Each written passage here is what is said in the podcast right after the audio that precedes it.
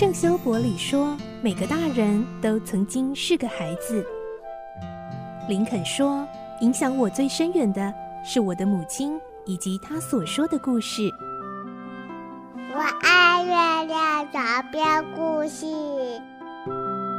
晚安，月亮床边故事。小青姐姐邀请每一位大孩子、小孩子一起听故事，不管多忙，也要和你一起听故事。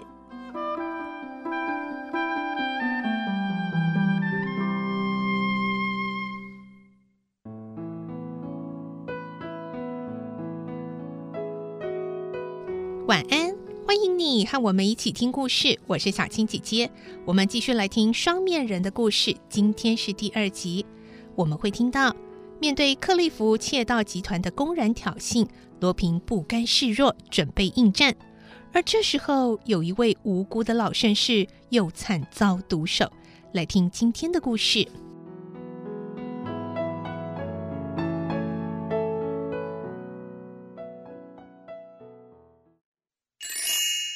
双面人第二集：克利夫窃盗集团。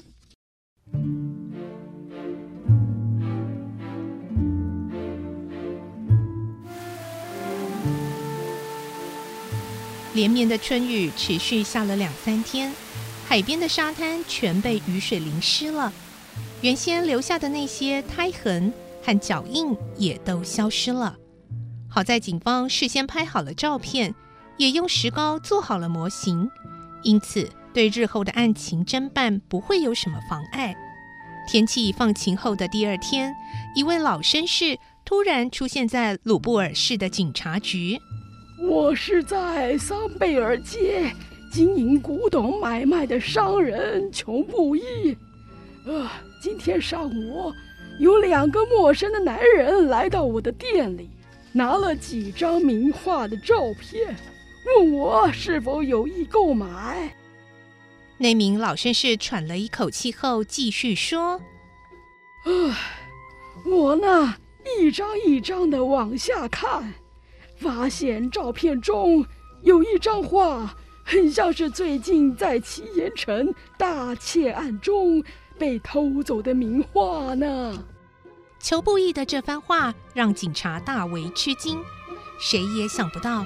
不久之前才从奇岩城中被偷窃的宝物，竟然这么快就在邻近的城市里出现。这帮窃贼的胆量未免太大，也太狂妄了吧？警察局长问：“你确定吗？”其他的我不敢说，但里面有一幅画，的确就是七岩城中的宝物。裘布义非常有自信地说：“当时。”我非常吃惊，却还是佯装镇定地对他们说：“我想看看实体。”那两个人商量了一会儿，告诉我今天下午他们还会再来，之后就离开了。警察局长以激动的声音说：“哎呀，真是太可惜了！你为什么不打电话呢？啊，不不不，那样太危险了。”至少你可以叫店里的员工跑来通知我们一声啊，那样的话，说不定我们就能把那两名歹徒当场逮住了。可是，他们说过今天下午还会再来呀。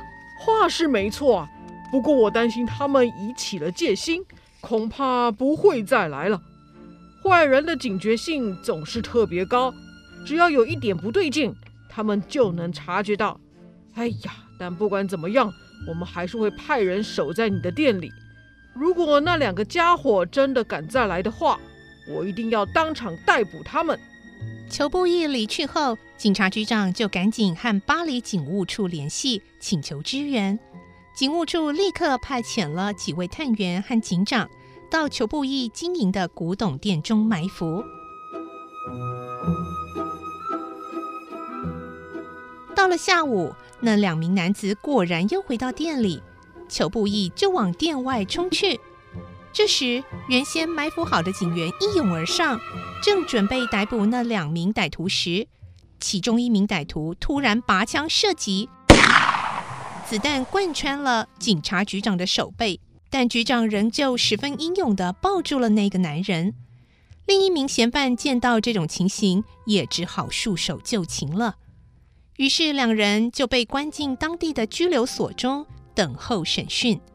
但是当天晚上，裘布义的尸体却在古董店的后门被人发现。他被人用匕首刺死，胸口还别着一张卡片，上面写着：“克利夫不喜欢爱说话的人。”这实在太残忍了。到底这个凶恶的犯罪集团是由什么人组织的呢？他们的魔手会不会加害善良的百姓呢？这使得全法国的人民都非常害怕。但也由于这次的事件，使得人们对亚森·罗平的误解和怀疑在一夜之间冰释了。因为法国人民相信罗平绝对不会杀害无辜百姓。那克利夫集团到底是由什么人组织而成的呢？警方投入了无数的时间和精力，全力以赴地调查这件案子，却依然毫无所获。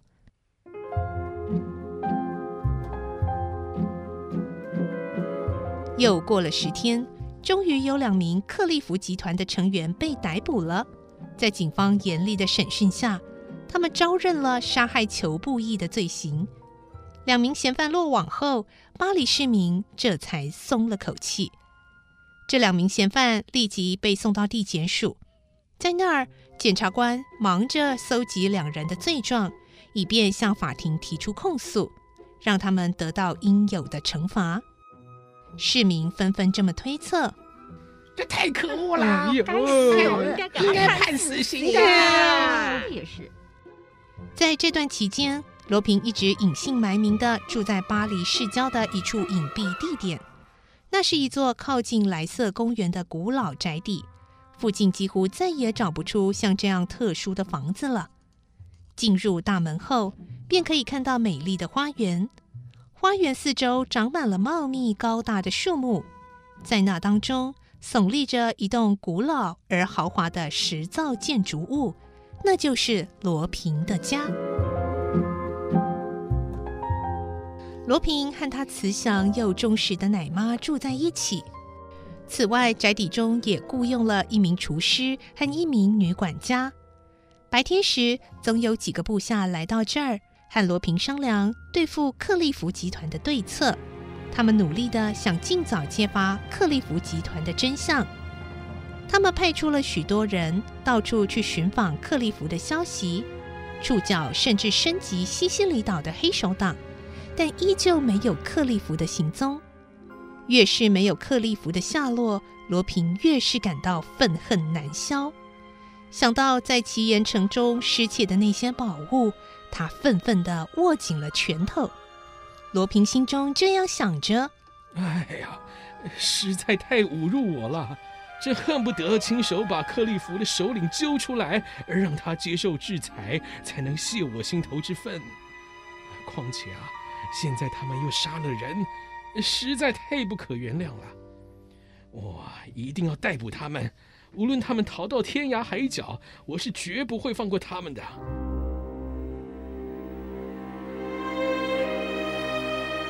一天傍晚，罗平在公园附近的露天咖啡座喝过咖啡以后，慢慢的散步回家。那时大约是六点左右，春天柔和的夕阳。斜照过路旁翠绿的树叶，投影在他宽厚结实的肩膀上。他嘴里衔着知名的古巴雪茄，享受着雪茄的香味，悠闲地在街上漫步。